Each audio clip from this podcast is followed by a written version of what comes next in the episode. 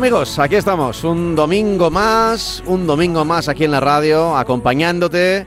Los domingueros, los domingueros. Bueno, en la radio o en el podcast, ¿eh? Que ya sabemos que en verano además es el territorio ideal para quizá no estar escuchando la radio los domingos por la mañana, pero sí en tu teléfono móvil, poner en cualquier aplicación de podcast, si no tienes, bájate una, Spotify por ejemplo, iVoox o la que tú quieras, pones marca coches y nos encuentras, ¿vale? A los de la radio del marca hablando de coches. Es así de sencillo. Este, este programa no tiene mucho secreto. ¿A que no? Francis Fernández, ¿qué tal? Muy buenas. Pues, pues no, ningún secreto tiene. O sea, está todo muy, muy clarito, todo, de todo lo que vamos a hablar y todo lo que vamos a, Sí, a- sí, a sí. mencionar, ¿no? Eh, tenemos, tenemos que mirar, como siempre, a lo que nos dicen nuestros oyentes. Estamos pendientes de ellos. Tenemos un correo electrónico que lo repetimos muchas veces, todo el rato, porque sabemos que, oye, que igual ahora estás escuchando el programa, no tienes ningún problema con el coche, no tienes ninguna duda y lo dejas pasar, pero quién sabe si en un momento dado, oye, pues de repente lo escuchas y dices, tate, tenía que escucharlo. Bueno, pues lo escuchamos. El correo electrónico, marcacoches@radiomarca.com. marcacoches@radiomarca.com. Ahí puedes preguntar lo que quieras y nosotros te contestamos. A veces nos llegan tantos mails, otras a veces menos, pero suelen ser tantos que no, no podemos responder a todos en, en antena. Esto no es un servicio postventa, ¿vale?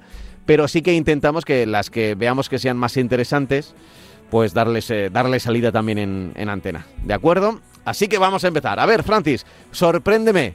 ¿Con qué empezamos en el día de hoy? Pues mira, vamos a empezar con un coche que es un referente dentro de, de- de la categoría y por supuesto también un referente dentro de la marca. Vamos a hablar del BMW X1. Eh, la marca empezó con el BMW X3 como sub, de, de- que fue el que primero se presentó, después empezó, siguió el X5, ¿Mm? eh, ahora tiene X6, X7, tiene una gama enorme de, y sobre todo también con, con- con gama electrificada.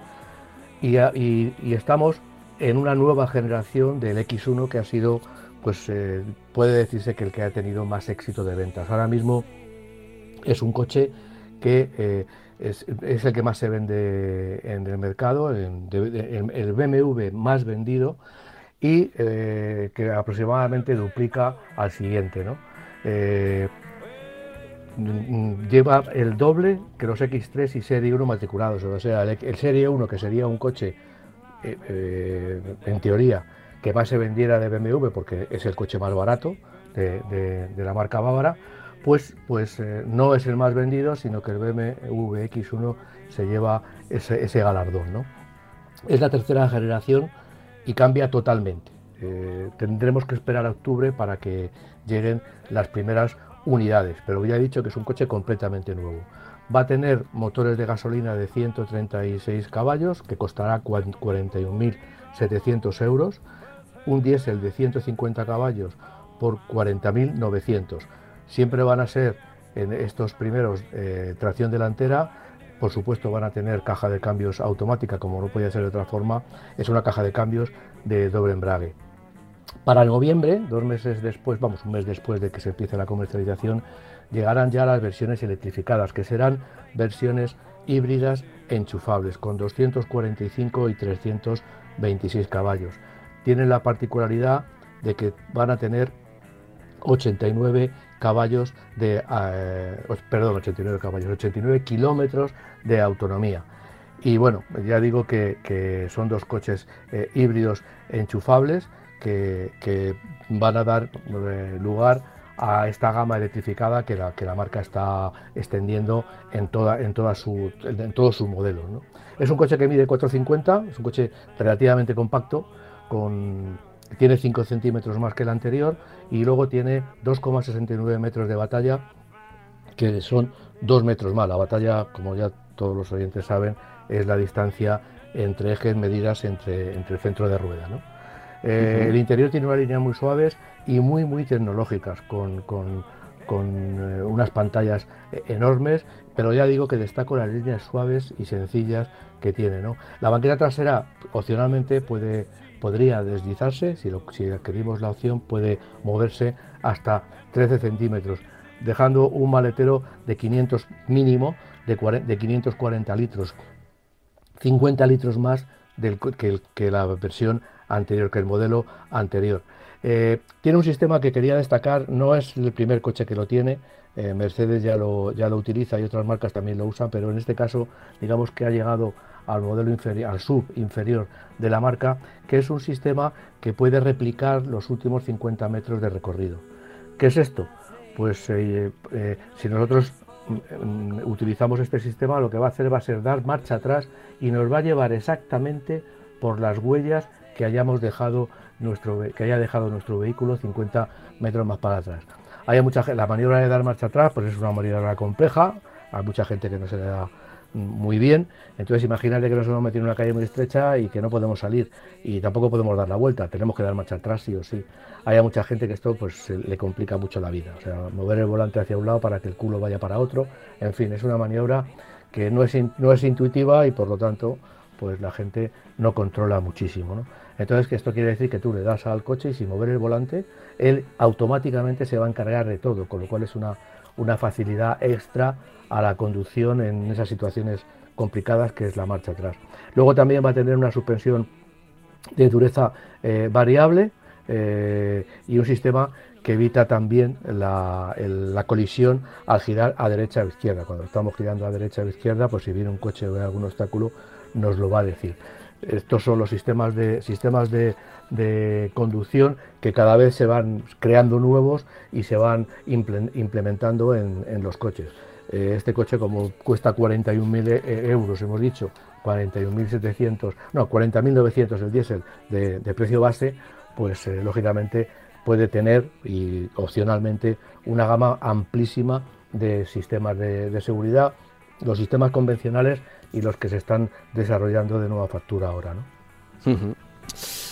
Em, mira, eh, la verdad es que eh, cuando recuerdo las revistas de coches, cuando yo era pequeño, bueno, en algunas de ellas escribías tú, Sí, eh, seguro que cuando tú eras pequeño yo estaba ya escribiendo en la autopista. seguro, seguro, en la autopista. Yo también era muy de. Mm, de, de automecánica. De motor 16, aunque era la competencia, ¿no? También. Era la competencia. Buenos, buenos amigos tenía yo el motor 16. Pero eh, el caso es que eh, las fichas de los vehículos eran de una determinada manera, en todas las revistas, ¿no? Todos tenían.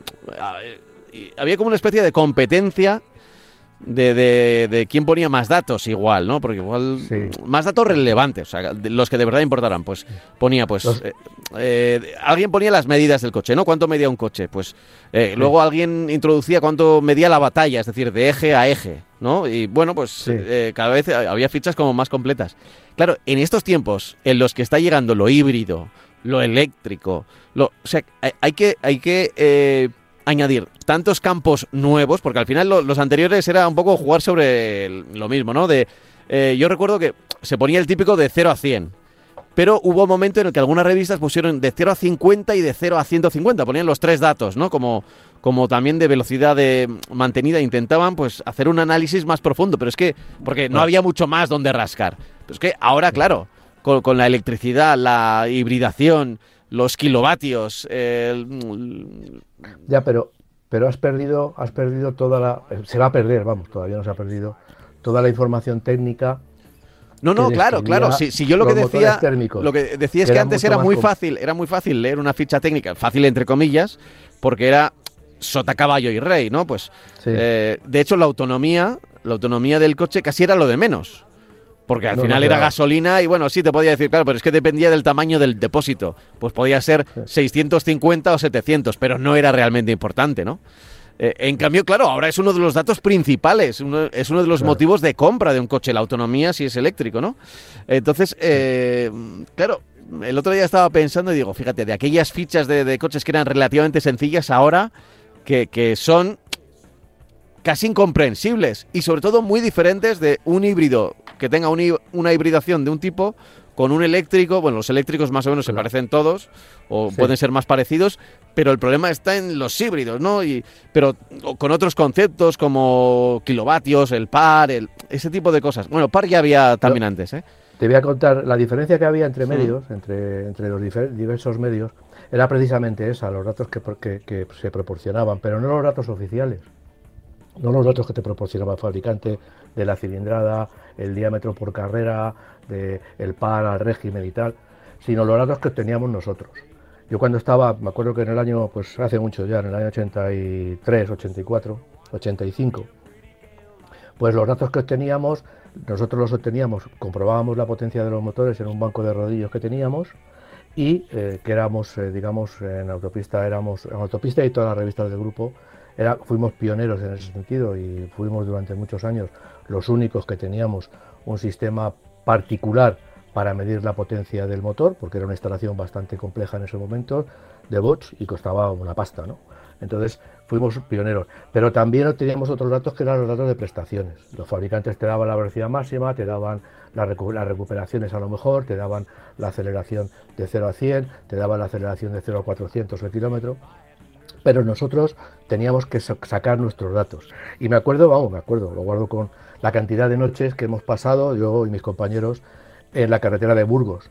Hacíamos prestaciones en la carretera de Burgos, eh, desde eh, el kilómetro 28 que está en el circuito del Jarama, ahí empezaban las mediciones y eran los siguientes tres kilómetros. Si pasas alguna vez, o algún oyente que me, que, me esté escuchando, pues si pasa alguna vez por la carretera de Burgos, en esos kilómetros se dará cuenta de que desde el kilómetro 28 hasta el kilómetro 32 es una recta es una recta, tiene una ligera curva y ahí se podía hacer prestaciones sin ningún tipo de problema. Muchas veces me acuerdo, veo ahora que cuando los caza el helicóptero a 200 y pico por hora, pues eh, nos echamos las manos a la cabeza y eso nosotros ya digo que hemos vivido muchas muchas aventuras, muchas anécdotas, muchas alguna avería que otra de rotura de correas, en fin, hemos vivido muchas anécdotas en ese tramo de, la carretera de Burgos que salíamos de casa a las 12 de la noche, 12, 1 de la mañana y íbamos a hacer las prestaciones porque claro buscábamos efectivamente que no se, que no hubiera tráfico. Eh, ahora mismo sería impensable eh, no solamente porque porque está muy perseguido sino también porque eh, ahora mismo hay tráfico a cualquier hora. O sea en esa época íbamos por la noche y no había prácticamente tráfico. O sea te cruzabas con un coche y bueno eso son las ya digo la anécdota que, que, hacíamos en ese que lo mismo probábamos un Forescore Diesel que hacía 145 de velocidad punta, que ya era complicado hacer la velocidad punta, porque claro, medíamos 3 kilómetros y 3 kilómetros en los que no podía levantar en ningún momento el pedal del acelerador. Pero cuando te tocaba un Porsche, aunque en esa época corría menos, o un coche de mucha prestación, pues ya lo pasabas bastante mal. Lo pasabas bastante mal, pasabas, pues eso, o sea, porque claro, no, no podías levantar el pie, de, si, quisiera, si querías que la prestación te, te valiera, no podías levantar el pie del acelerador en esos 3 kilómetros que íbamos midiendo para luego sacar las medias. ¿no? Bueno, era la época, digamos, una época, bueno, pues que, no volverá. Pues ahora ya, como tú has dicho, el coche eléctrico tiene unas fichas técnicas un poco más extrañas, bastante más extrañas. Estamos hablando de kilovatios hora, cuando en realidad en, un motor de explosión eh, puedes hablar de kilovatios, puedes hablar de caballos, pero no estás hablando de kilovatios hora como si fuera una nevera o, un o, o una lavadora. ¿no? Entonces, bueno, pues eh, eh, es un poco para, para, indicarte cómo ha cambiado todo el tema de la, de la prensa del automóvil, ¿no?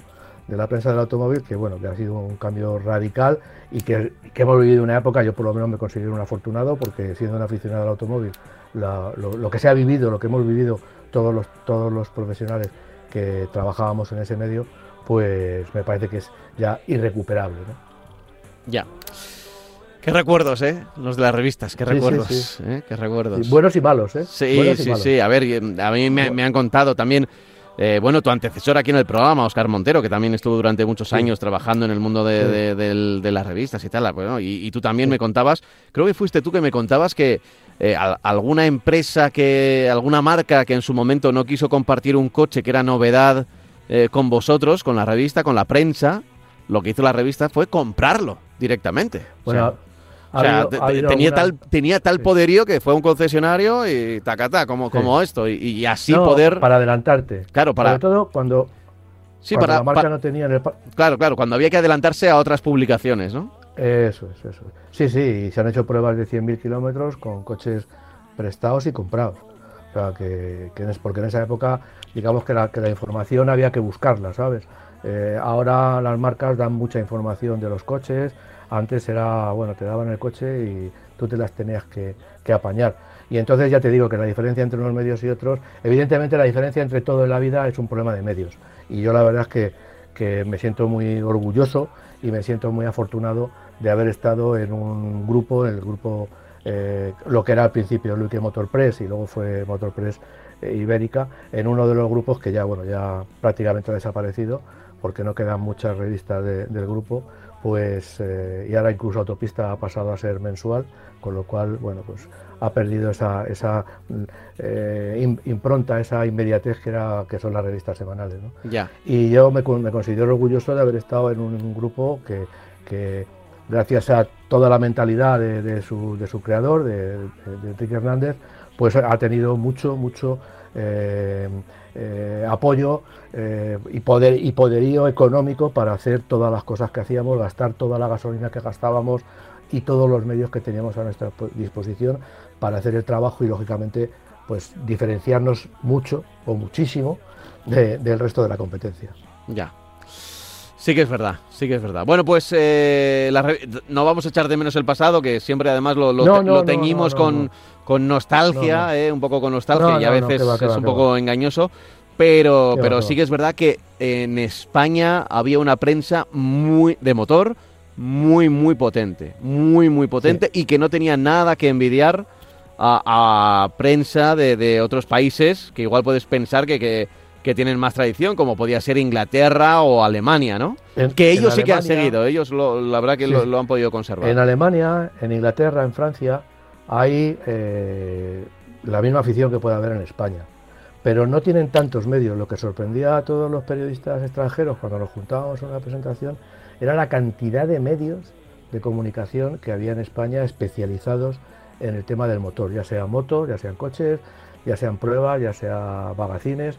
Había una cantidad de medios y se daba información del motor en todos los medios posibles, desde el papel hasta la radio, la televisión menos. La televisión en España hemos tenido un problema grande de, comunicación en televisión, eh, mientras que en otros países sí había programas de televisión, en, Inglaterra o en Alemania había programas de televisión importantes. Pero en España, salvo ese problema, ese, ese detalle de la televisión, hemos tenido programas de radio, revistas de todo, de todo tipo y, y, en mucha cantidad y con mucha variedad, lo que se sorprendían eh, los extranjeros, todos los periodistas extranjeros, es que eh, hubiera tanto, tanta, tanta variedad y tanta, tanta cantidad de medios. Ya. Y bueno, eh, es verdad que, que, había mucho poder, mucho poderío. de hecho, era un país con. Esto igual es demasiado técnico para los oyentes, pero me gusta que también lo sepan. Cotis, ¿no? Con Cotis. Cotis es ah, periodista especializado que tiene voto para el COTI, que es el eh, coche del año en inglés, Car, of, the Year, ¿no? Entonces eh, se llaman COTIs porque es C-O-T-Y, Car of the Year en inglés, coche del año. Y no, no a ver, no, no, era fácil, no era fácil tener, tener pero, pero en vuestra casa habéis tenido a Sergio Pichone. A Sergio Pichone, ha sido Coti. Y ahora, y, ahora tenéis a Félix, a Félix Cerezo. y Félix Cerezo es Coti, tiene, tiene, pero en España eh, eran un puñado, o sea, eran dos, tres. Eran cinco o seis. Sí, sí, una, como un, Depende también. Dependía también del número de, del número de, medios y del Claro, claro, y, entonces era... la venta y de la venta de coches. Y entonces. el número de, eh, bueno, y, el número de coches que se vendía. Y, que la gente lo sepa, cuando ese periodista se retira, eh, un poco puede decidir quién le sucede con el, con el cargo. O, por lo menos tiene, tiene voz para ahora de a la hora de, señalar, ¿no? Sí, sí, sí, eso es un poco cerrado, pero, pero es el, el coche del año. Que luego, eh, a, mí tampoco me gusta hablarlo del coche del año. Hay varias votaciones, coche del año en España, que depende históricamente de, de ABC. Eh, luego coche del año en el, en el mundo. Eh, Siempre me decían que tenían Hay muchos títulos. muchas prebendas, ¿no? Que tenían, o sea, más que prebendas hay que, mucho- que les hacían mucho la pelota a las marcas en concreto a, lo- a los Bueno, periodistas. la- lo, que, lo que hacían, evidentemente, las marcas que no son estúpidas, pues lo que hacían es da- da- da- daban información de primera mano. Entonces, digamos que a los medios les interesaba tener un coti porque recibían, hacían presentaciones especiales para ellos y generalmente antes de que fueran el resto de periodistas. Claro, eran como eh, eran muy requeridos por, lo- por, por los medios, Claro. ¿no? O sea, de repente igual un, un per- poco un periódico quería, quería fichar a- al Coti de otro periódico para, para quitarle exclusivas, porque los Es- Cotis se llevaban poco- exclusivas. Es un poco lo que pasa también en la prensa normal. El presidente de gobierno o el Papa se lleva, a- cuando va a hacer un viaje, se lleva periodistas. Evidentemente, esos periodistas pues se eligen entre los medios más importantes, ¿no? O sea, se llevan a los medios más importantes y son esos periodistas los que van, ¿no?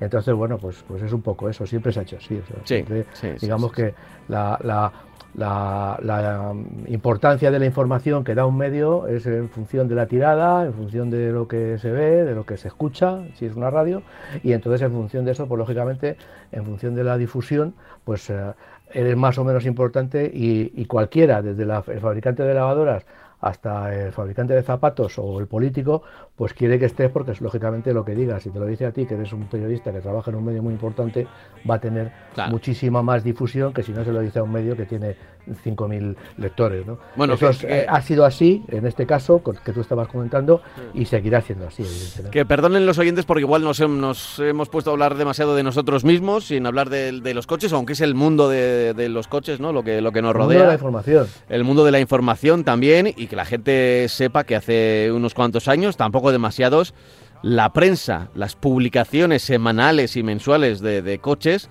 eran muy potentes en España. Y cuando eh, a un coche lo criticaban y lo ponían a parir, o eh, se notaba en las ventas y eran temidos, eran temidos por las marcas.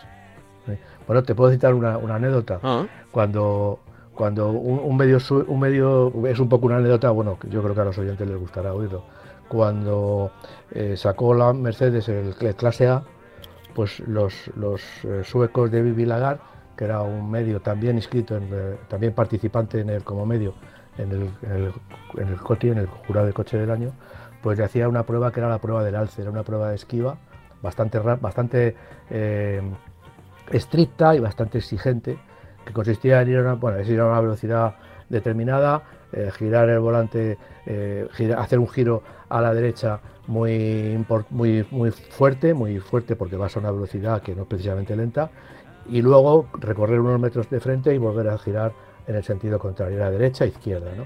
Es como si tú eh, eh, esquivaras a un alce, es decir, ves un alce, le, te vas, del car, te vas de, de tu carril, te metes en el otro y enseguida vuelves al carril. ¿no? Bueno, pues concretamente el, el clase A volcó, en esa prueba volcó. A partir de ahí ha habido, esa prueba se, se está realizando, muchísimos medios ya la realizan también, pero al final lo que pasó fue que Mercedes tuvo que parar la producción del clase A y, y corregir ese problema. que no pasaba la Eh, prueba del a base de dejar las a base de dejar las suspensiones más duras que la leche y dejar un coche, bueno, pues pues lo cambió totalmente. O sea, tuvo que parar ahí, hubo hubo pues eso, lógicamente quejas de la marca, porque claro, porque esto, porque lo demás más allá, pero bueno, al final eh, tuvo que Al final era evidente. Mercedes, Era evidente. Mercedes tuvo que agachar las orejas y tener y cambiar toda la todas las suspensiones del clase A para que pasara esa prueba Sí, sí. eh, convenientemente. Hablamos del clase A Pero bueno, antiguo, el que era un, familiar. el, el vamos, primer, un- el primer, el primer clase A, el familiar, primer no clase A, un el era, era un monovolumen pequeñito. monovolumen, eso es. Era un pequeñito, sí. monovolumen pequeñito, que luego ha tenido, me parece que tuvo una generación más y me parece que luego ya cortaron el... Mm, el- la cambiaron, cambiaron y buscaron. Pero, Eh, eh, pero el primer en el momento en el que Mercedes quiso rejuvenecer un poco su imagen. Y ya digo que bueno, que eso, ese es el poder un poco de la prensa, un- una, una prueba que, que se hace. Mira, que el Mercedes no- Fíjate, eso fue hace unos cuantos años, hace, bueno, Mucho. casi dos décadas, ¿no? O más, por ahí. Sí, más, incluso más, más, más, más, más. Esto estamos hablando del año 90 Pero claro. y poco. Por- porque eh, digamos que los medios no se fiaban, o bueno, más que no se fiaran, es que ponían siempre Bueno, en duda claro. Los datos que daban lo- No, la- claro. l- los, las marcas, entonces los comprobaban. Oye, me dices que gasta 5 litros. Bueno, yo voy a comprobar si gasta 5 litros. Pues nunca coincidía. Eh, eh claro, y luego nunca coincidía y salía, vale, la marca dice esto, pero nosotros hemos comprobado y dice esto. Ahora no, hay, no hay posibilidad, no hay presupuesto, no hay... Es muy difícil. Igual en algunos modelos concretos, superventas, sí que se sigue haciendo.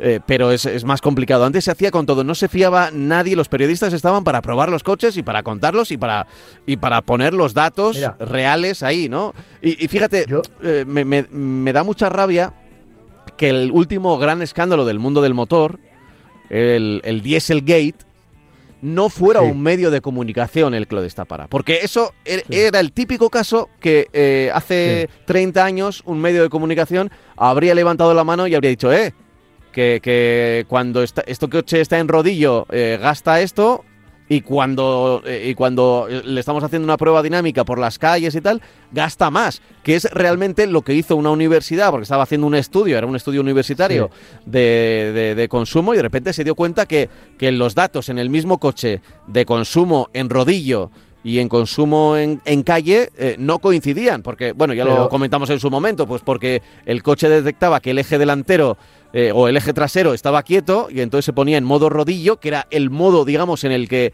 en el que se le iba a medir, se iba a pasar el examen y entonces bajaba el consumo, bajaban las emisiones, pero luego emitía más, ¿no? Eso fue el gran escándalo, el último gran escándalo y no lo destapó la prensa. Me dio mucha rabia que no fueran los medios. No, pero en realidad la prensa estábamos dando año tras año la información del consumo de todos los vehículos y siempre, siempre, siempre salían consumos más elevados de los que estaban homologados. Entonces, ¿qué pasa? Que bueno, decían, es que, claro, las condiciones en carretera no es lo mismo que el laboratorio. Claro, lo que no era igual es que tú hicieras un software para enmascarar y poner el coche en un prevengan, en una esa, diciendo, oye, que el coche está en rodillos y que tengo que consumir menos y que cortara y que consiguieran eh, menos, consumo, ¿no?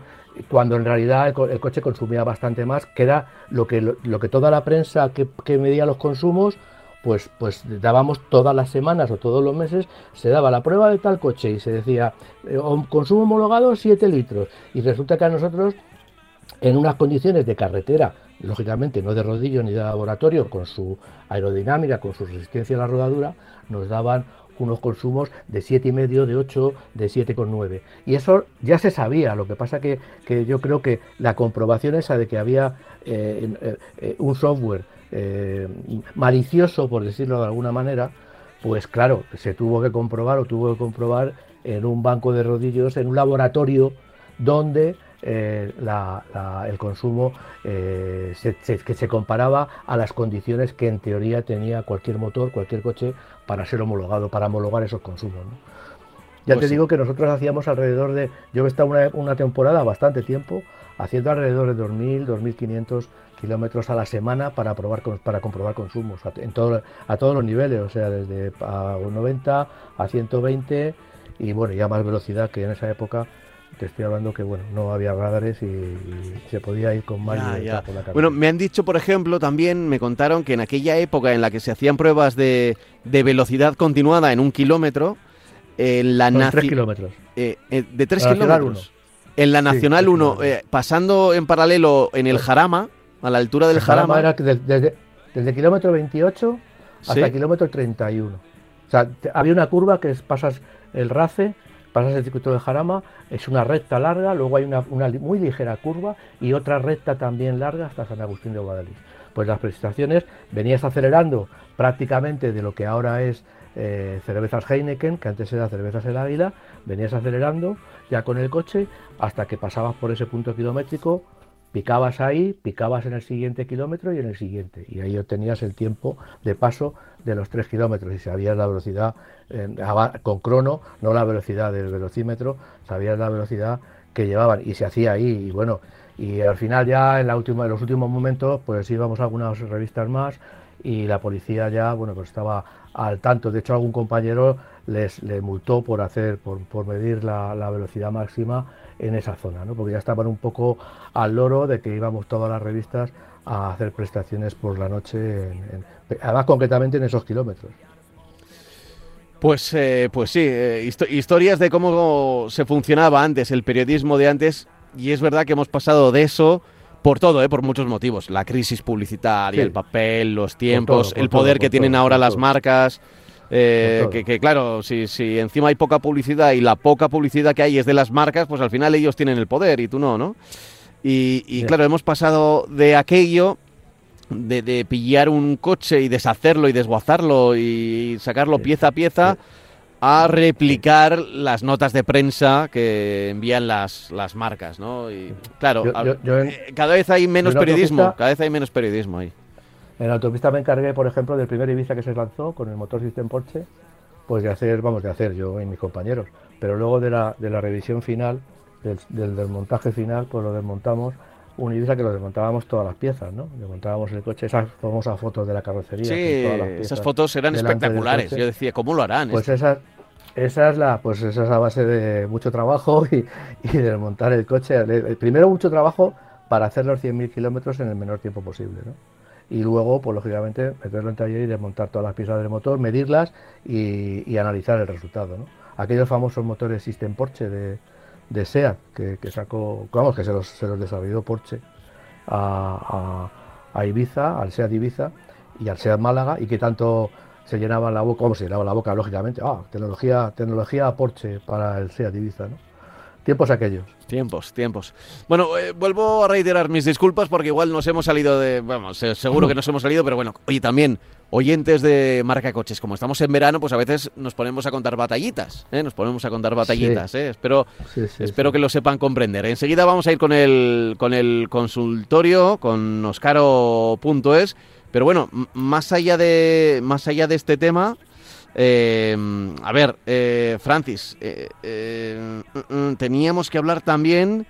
Volkswagen, Volkswagen, no se está quieta, evidentemente. El aero, ¿no? Efectivamente.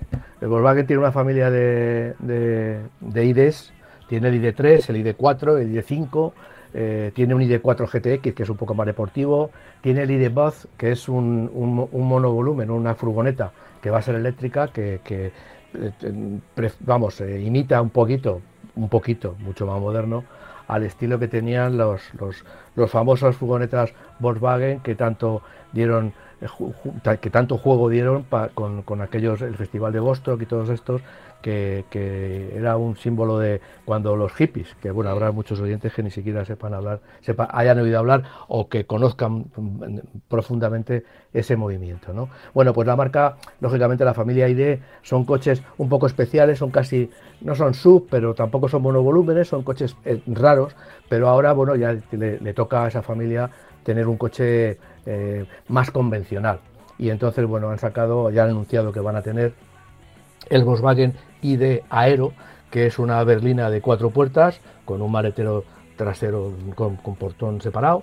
Eh, es un coche, evidentemente, como no podía ser de otra manera, siendo familia ID, llamándose ID, son coches eléctricos eh, puros. Va a tener tres variantes de batería de 45, 58 y 77 kilovatios y una autonomía de 620 kilómetros. Ya estamos hablando de cifras verdaderamente importantes. ¿eh? estamos hablando de cifras verdaderamente importantes. Va a ser un coche con tracción trasera. Eh, es la misma plataforma que el IDE, o sea que, digamos que tecnológicamente ya estaba hecho, por decirlo de alguna manera.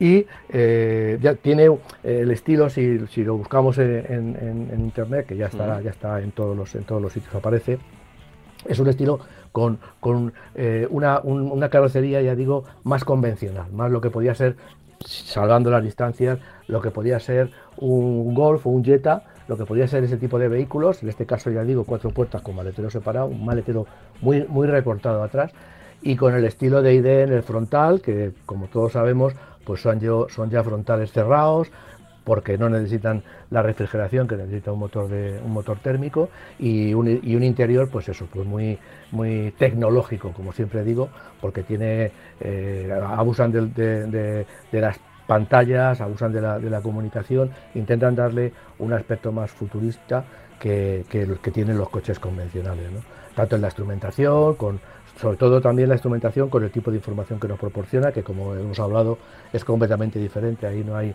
régimen, no hay régimen de motor ni, ni, indicador de, nivel de combustible, pero bueno, eh, poco a poco nos vamos a acostumbrar a ese tipo de información De hecho, ya hay mucha gente que está acostumbrada.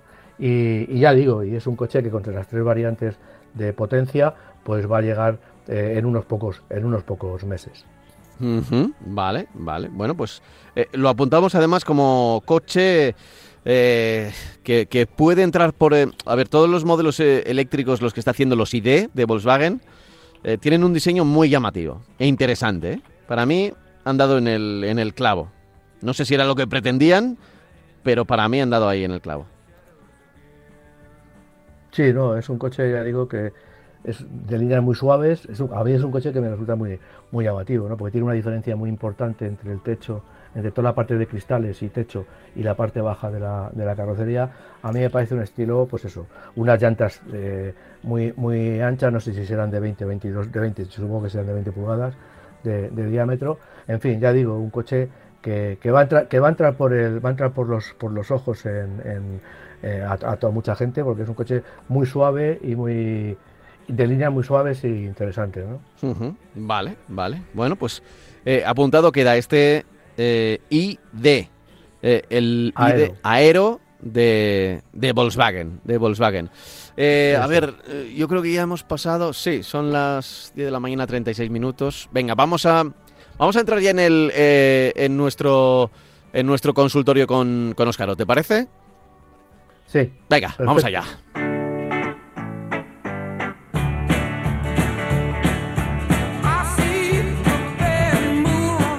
A ver, seguimos de la mano de Oscaro.es, que ya sabes que, bueno, si, estás buscando algún tipo de recambio, vas a encontrar porque tienen la mayor, eh, la, mayor capacidad para encontrar eh, cualquier tipo de pieza de todo el continente europeo. Así que en oscaro.es tú buscas y además si eh, ahora esta semana vas hasta el próximo, hasta el próximo domingo, hasta el próximo domingo, hasta el día 31, hasta final de mes, de este mes de julio, con el código exclusivo marca 6 tendrás 5 euros desde 50 euros de compra.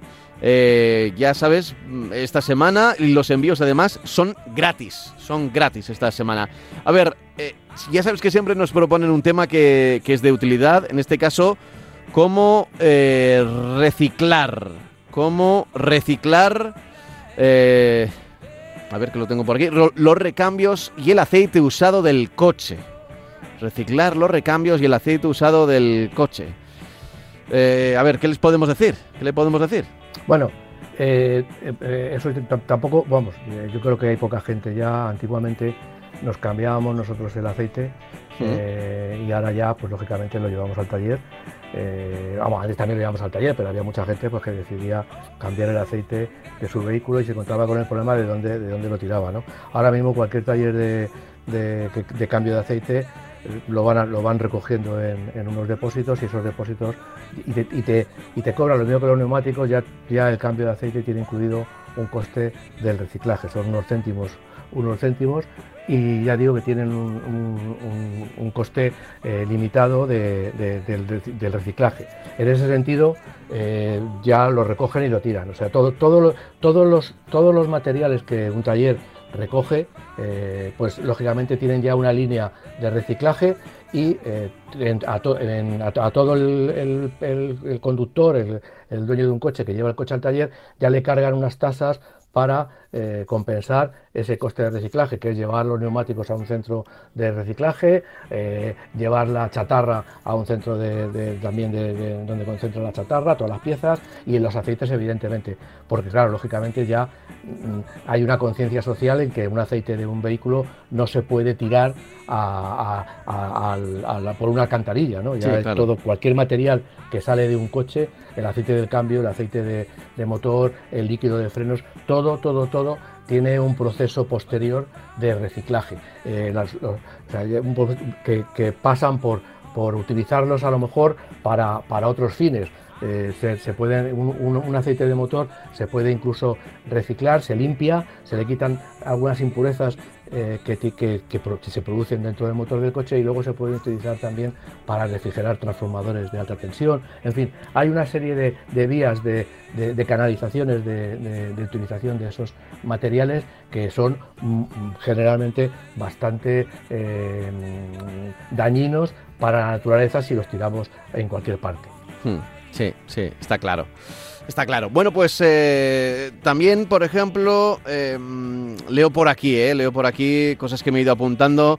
Los desguaces autorizados dependen de la DGT. Esto igual hay mucha gente que no lo saben. Los desguaces no es una cosa yo monto un desguace y ya está. No, no. hay, eh, hay, hay, no, se puede hacer por hacer. Necesitas una, una autorización. Y luego también hay puntos limpios de reciclaje, se pueden encontrar en, en, en, todas las ciudades, simplemente vas a la página del ayuntamiento y seguro que aparece algo.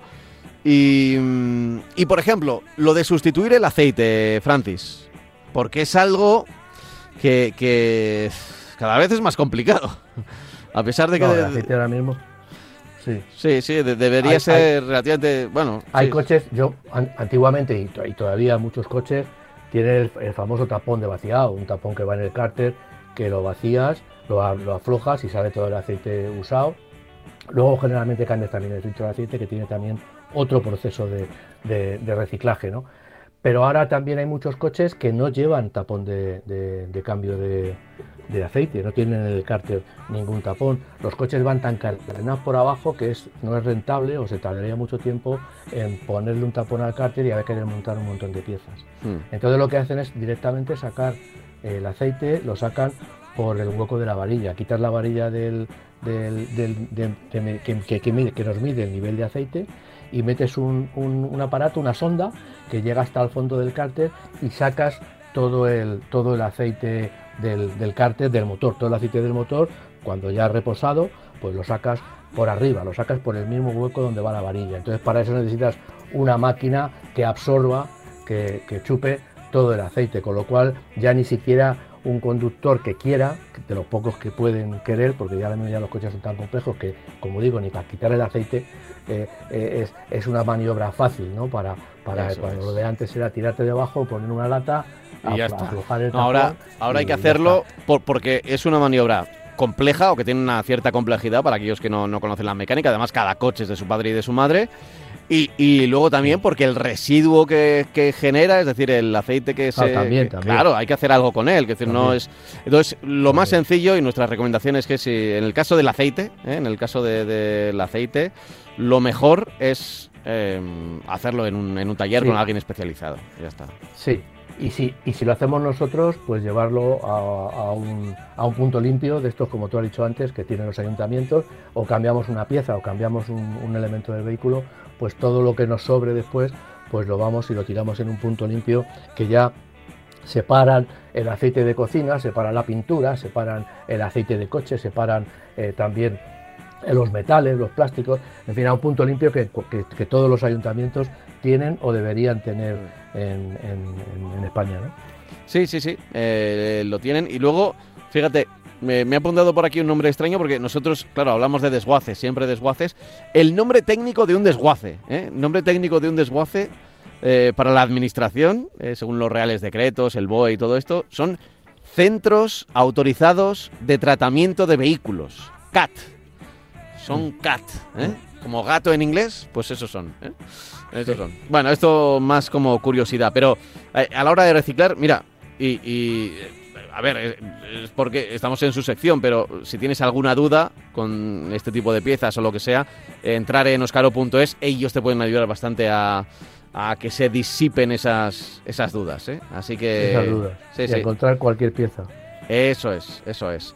Em, vamos, vamos a ir a, responder alguna duda concreta de nuestros oyentes en nuestro, en nuestro consultorio, que ya sabes, puedes participar con el correo electrónico marcacoches arroba radiomarca.com. Y a ver, tenemos unos cuantos, ¿eh? Tenemos unos cuantos. Por ejemplo, por ejemplo... Eh, eh, eh, a ver, yo creo que este... vale, sí, este ya lo habíamos, lo habíamos comentado. Mira, aquí hay uno que no.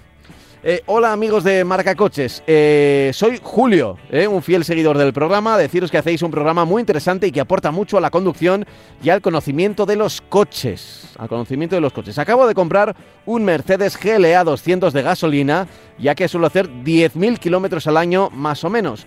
Eh, pues bien, tenía muchas dudas sobre qué coche comprar, si el BMW X1, fíjate, o el Jaguar E-Pace. Eh, una vez probados los tres y con buenas sensaciones de ellos, me decanté por el Mercedes que me lo entregarán en enero o febrero del próximo año. Y me decidí por su interior, que me encantó. Ahora quería pediros vuestra opinión sobre coche, sobre el motor, sobre el confort, las asistencias a la conducción del mismo y su resultado en general. Muchas gracias y que sigáis por muchos años con el programa. Un saludo, amigos. Lo firma Julio. A ver, ¿qué le decimos a Julio? Lo primero que ya no hay vuelta atrás. Ya lo ha comprado, por mucho que le digamos que, es el peor coche del mundo, ya no, ¿eh? ya, no puede hacer nada. No nos ha dicho que no nos ha dicho cuánto dinero se ha gastado en opciones, porque estos claro, claro, es que pues tienen un precio de base y luego puede ser un coche muy equipado o equipadísimo, depende del dinero que nos hayamos gastado en opciones, porque tienen opciones de todo.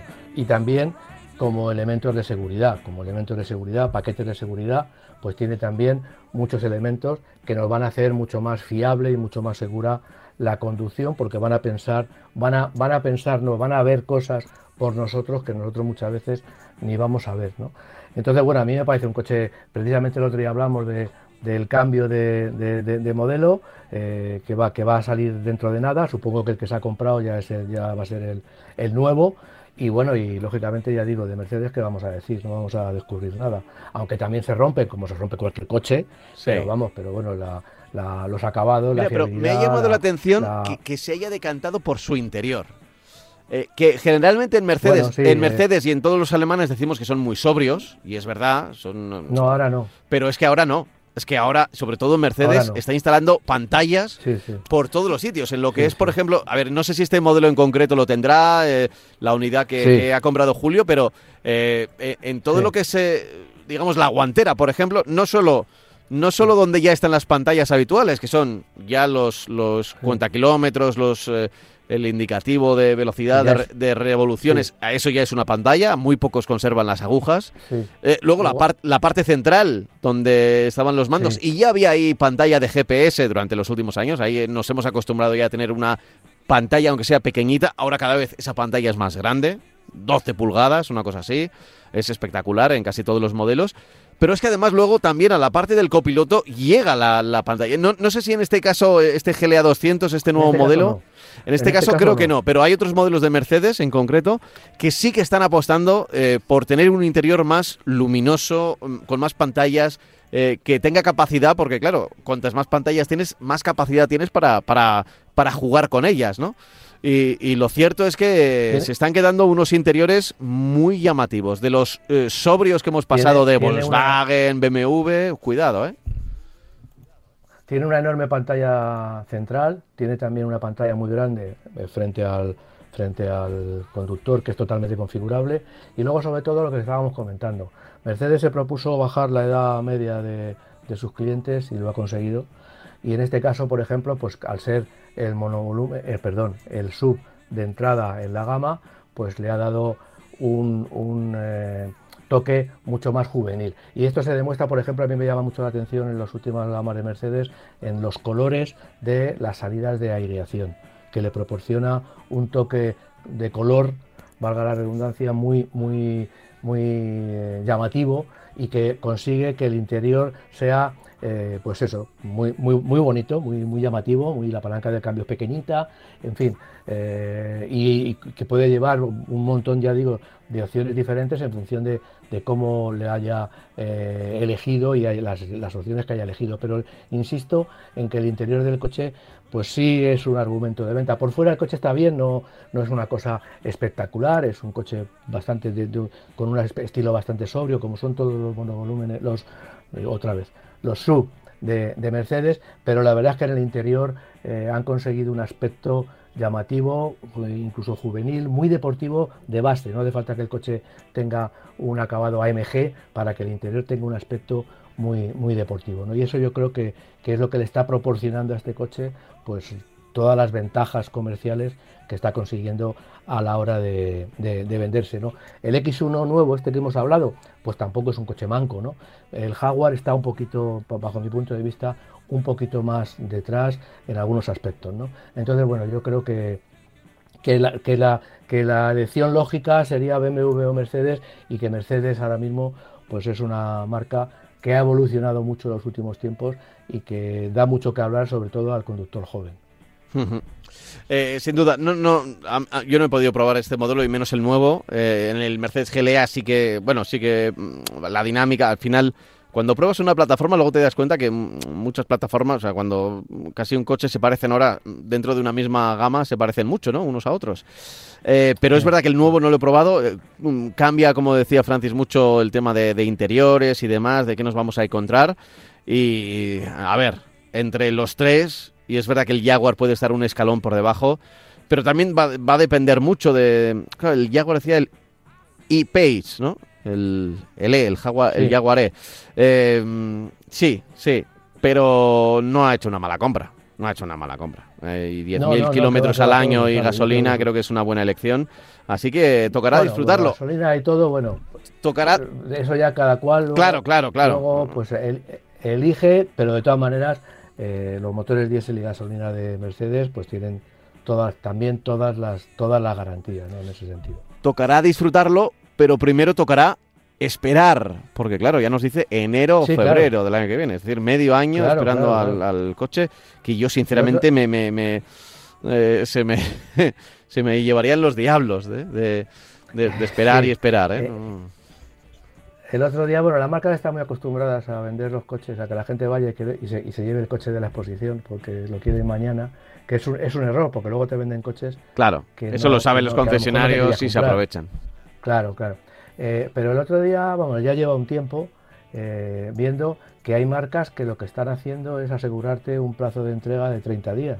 Es decir, están eh, utilizando como herramienta de marketing el que por Hyundai es una de ellas que como herramienta de marketing hmm. te, van a, te van a entregar el coche pronto, entonces vas a un concesionario y te dicen que el coche te lo van a entregar dentro de tres meses y vas a otro y te dicen que, como en este caso de Hyundai, te lo van a entregar en 30 días y seguramente van a tener muchas posibilidades de vender el coche de Hyundai, venderte el coche en vez del otro, el otra, la otra marca que te tarda a lo mejor seis meses, ¿no? Pero bueno, porque somos así, queremos, así somos, tardamos mucho tiempo en decidirnos, le damos muchas vueltas a la cabeza cuando vamos a cambiar de coche, que si este, que si el otro, que si el de más allá, mareamos mucho la perdiz, pero cuando nos decidimos por un coche lo queremos tener mañana.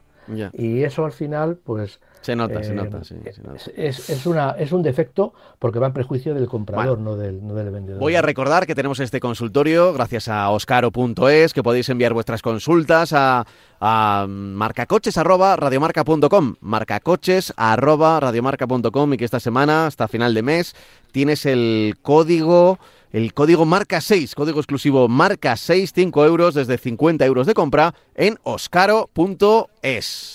Quiero pedir pastillas de freno en oscaro.es, pero ¿cómo voy a encontrar las referencias correctas? Muy sencillo. Indica la matrícula de tu vehículo y encuentra las piezas correctas entre nuestras 600.000 referencias. No me lo pienso más. En este momento gastos de envío gratis. Ver condiciones en la web oscaro.es. Compra la pieza adecuada para tu coche en Internet. Oscaro, la referencia para tu coche.